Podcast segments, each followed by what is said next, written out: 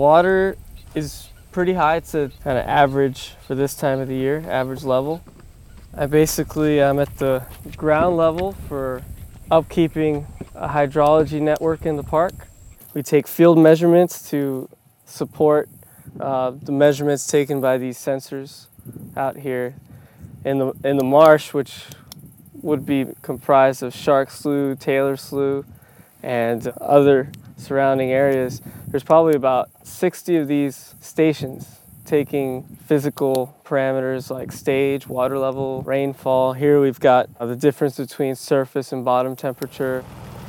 Basically, if you can imagine, we're able to generate a profile of the hydrology in the park. We've come a long way in data sharing. We're uh, lots of lots of other agencies. There's a frog in there.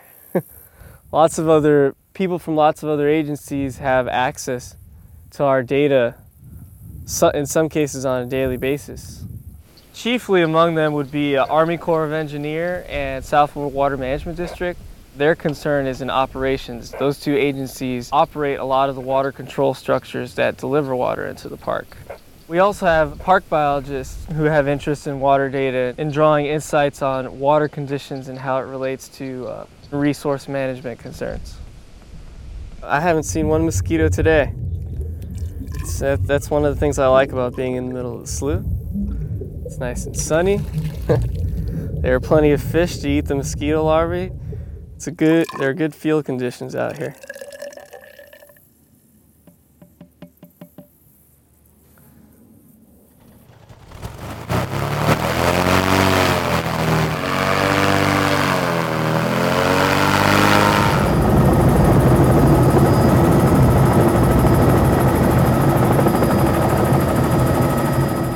Right now we're in early May. This is the peak of the dry season, so at this time of the year we have to get to these remote sites by helicopter, which is a quite costly way to, to access these sites.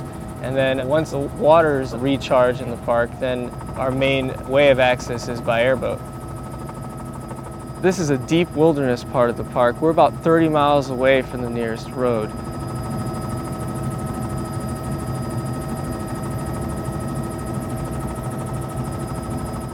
The helicopter is a very different experience from the airboat. Uh, both have their merits. In the helicopter, you get a more panoramic view, a real landscape perspective. And uh, but the airboat, traveling by airboat is really nice because you get to be more, feel more immersed. Although these data are transmitted every day via either radio telemetry or satellite, it's still necessary to come out here, verify that the sensors are accurately measuring, and also clean them from the elements.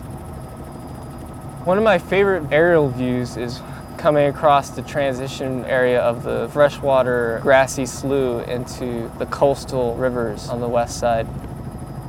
These are mangrove-lined tidal creeks that are tributaries that flow into Shark River. We are actually at the near the end of the Everglades watershed where it's uh, beginning to mingle with the coastal area of the Gulf Coast. We measure several parameters. Water level is one of them. Right now, it's the depths of the dry season, so in most of the sites we'll be looking at today, it'll be below the surface of the ground. This is particularly important this time of the year to inventory our baseline water level before the rainy season hits and there was only less than an inch of rain over this period of time. Uh, we have we've been experiencing a below average uh, rainfall for this dry season.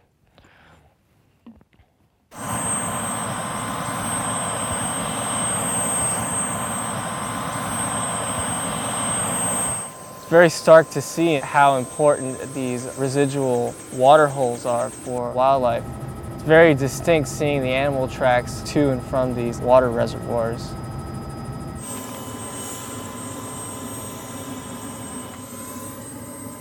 A lot of these monitoring sites happen to be co-located in these deeper holes, which in the dry season are particularly favored by alligators and other wildlife.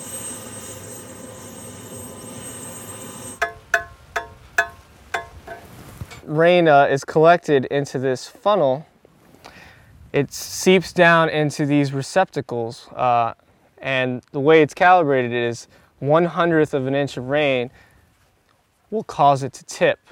As it tips, this bar passes over this magnet, which closes a circuit, and the data log will record that one tip as one hundredth of an inch of rain.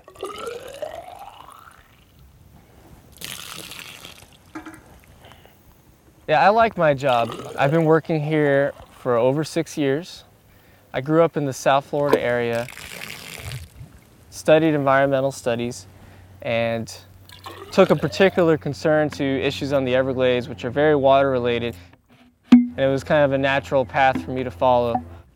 Half of my job consists of field work, and then the other half, I'm at my office. We're reviewing data, making reports, running the numbers. Oh look, I dumped it on top of a baby gator.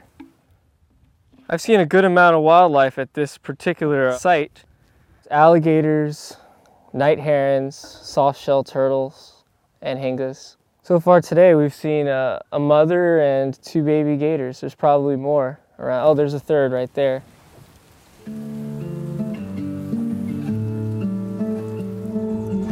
The Everglades is really distinguished by a dualistic climate, a really distinct dry season and a monsoon-like wet season. About 80% of the annual rainfall falls between a six-month period. This creates a really harsh dynamic of which a lot of the flora and fauna are well adapted to.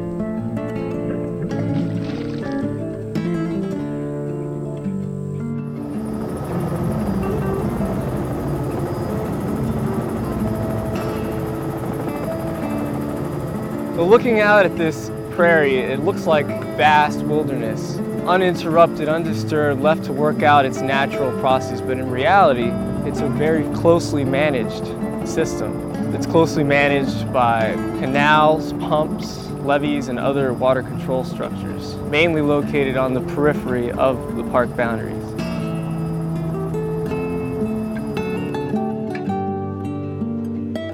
Hold on a second.